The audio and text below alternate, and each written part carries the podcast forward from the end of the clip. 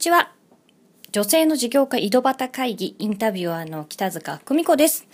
えー、女性の事業家井戸端会議では、えー、普段、えー、いろいろな女性の事業家をお招きいたしまして、えー、実際にどういうふうに、えー、仕事をしていっているのか、会社を起こしているのか、どんな風にやったらうまくいくのかなんていうお話を、え私、え北塚がインタインタビューをしながら進めていくというものなんですけれども、え今回またまた特別企画としまして、えいろいろなですね、えー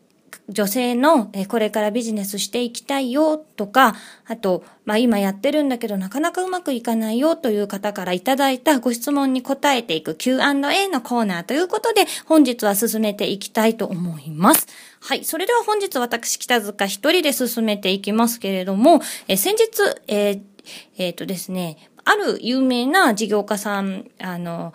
えー、主婦の方ですとか、そういった方をたくさんですね、顧客として抱えている方のところで、まあ、座談会的なグループコンサルの方させていただいた、えー、そういう経験させていただいたんですけれども、その際にですね、いくつか、えー、今いろんなことやってるんだけど、どうしていきたいどうしたらいいかわかんないっていう方からですね、いろいろご質問を、えー、いただきましたので、それをもとに今日は、えー、2つほど、えー、皆様の疑問にお答えする Q&A のコーナーということで進めさせていただきたいと思います。えー、それではまずですね、早速なんですけれども、えー、1つ目、こんなご質問いただきました。えー、私は結構いろんなことができて器用貧乏なんですけれども、えー、でもですね、子供が大きくなって、まあ、手を離れる中で自分で何か、え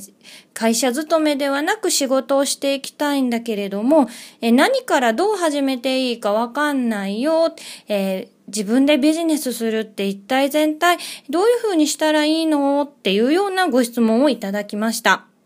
実際にですね、えー、自分でビジネスをしよう。自分で何か、えーサラリーマンとしてではなく、自分で、えお客様を集めて、え収入を得ていこうと思うと、一体全体どうしたらいいのかわからないということで立ち止まる方結構いらっしゃるかなと思います。で、何か特殊な技能を持っていたり、資格持ってるよってなると、それでスタートしようなんて思われる方も結構多いんですけれども、えここでですね、えーこういうふうに思っていただきたいということをちょっと私の方でお話しさせていただきました。その方ですね、えー、いろんな、まあ、あの、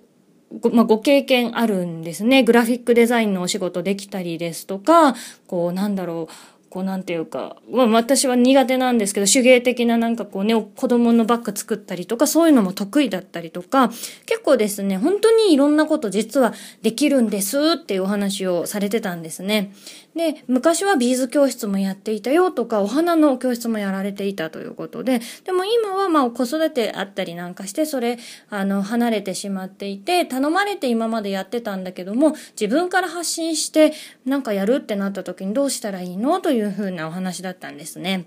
で、私の方で、えー、お話しさせていただいてたのが、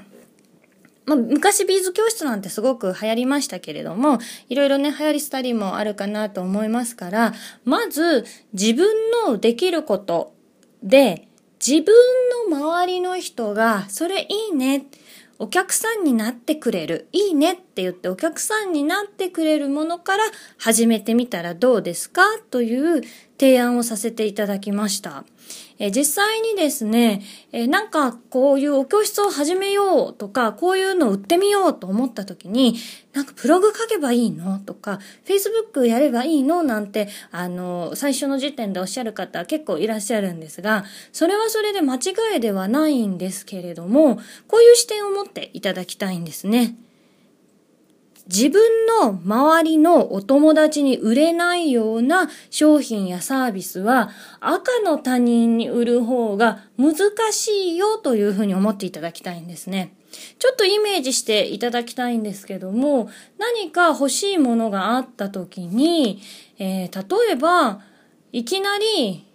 もちろんネットとかで検索して買ったりっていうことはあると思うんですが、え全然知らない人が販売しているのと、自分のことよく知っていて、いつも面倒を見てくれる人だったら、どっちから買いやすいかなっていうことです。何かあった時にすぐに聞いたりとかできるのと、えー、なんかわかんないことがあっても問い合わせもできないよ、なんていう場合ですね、どっちがいいのかなってっていうふうに考えていただくと分かりやすいかなと思います。え自分の周りで、これいいね、こんなにいいんだったらお友達もにもおすすめしてみたいよというふうになったものから上手にですね、え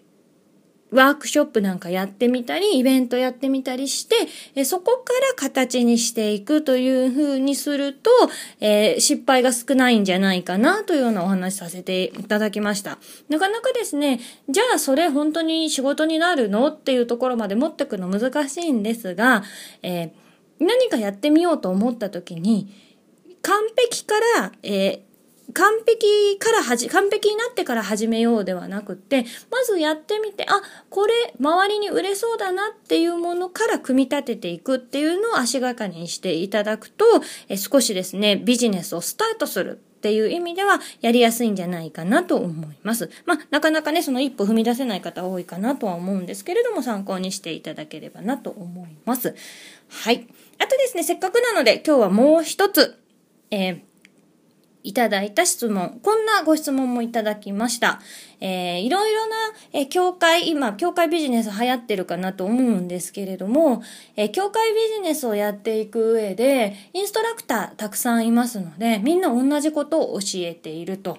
で、えー、差別化をしていきたいんだけれども、どうしていいかわからないというようなご質問です。で、まあ、あの、差別化ってね、えー、なかなかしっかり差別化できてる商品お持ちの方って正直難しいと思います。同じようなものたくさんありますし、えー、強みは何ですかって言われても他よりも絶対私が一番ですっていうものを販売できてる人の方が少ないと思うんですけれども、じゃあそういった中で差別化していくっていう風になった時にいくつかポイントがあります。例えばご自身が今まで経験してきたものと組み合わせて差別化させていくだったり、あとご自身のお人柄ですね。そういったところが差別化かもしれません。えー、ただですね、えー、誰でも差別化できるわけ、そういう風に考えるとできるわけではないんですが、えー、努力すると圧倒的に差別化できるよってていう考え方の一つに、えー、相手に対してメリットのあることを提供できる自分になるっていうところが実はすごく大きな差別化なんですね。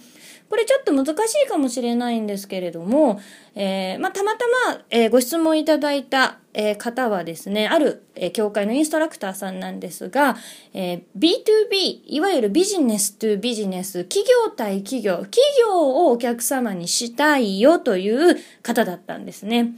で、じゃあ企業のメリットって何かなっていうと、実際その企業に、その企業の商品サービスを買ってくれるお客様、が、えー、たくさんやってくることがメリットになるんですけれども、そうするとその企業さんにとって、え同じようなインストラクターの中で、え顧客をたくさん持っているだったり、顧客になり得る見込み顧客のリストを一緒に提示してもらえる、えー、インストラクターだったりすると、実は圧倒的な差別化になるんだよというお話させていただきました。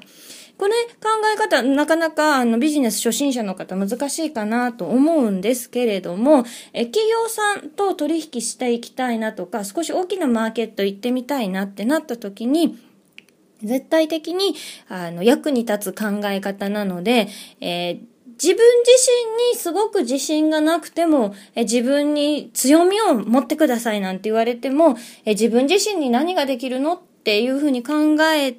るところも大事なんですが、え、自分が、え、相手に対してできる、え、提供できる顧客だったり人脈を持つっていうのは努力すれば実は、えー、作っていけるものなんですね。で、まあ、その作り方なんかはですね、あの、さすがにちょっとポッドキャストで、こうしたらできますっていうことすべてお話しすること難しいんですけれども、まあ、そっか、えー、顧客を持っておくとか、えー、リストを持っておく。それだけで、えー、差別化につながるんだなという頭一つ持っていただくと、差別化ってそんなになんか特別お金かけて何か他のこと勉強しなきゃいけないとか、自分が人間的に優れてなきゃいけないとか、そういう必要はないんだよという視点を持ってもらえれば、え少しですね、えーご自身の、えー、方向性として何か見えてくるんじゃないかなと思います。はい。え今日はですね、まあそういった、えー、2つたまたまなんですけれども、事業、えー、女性の事業家の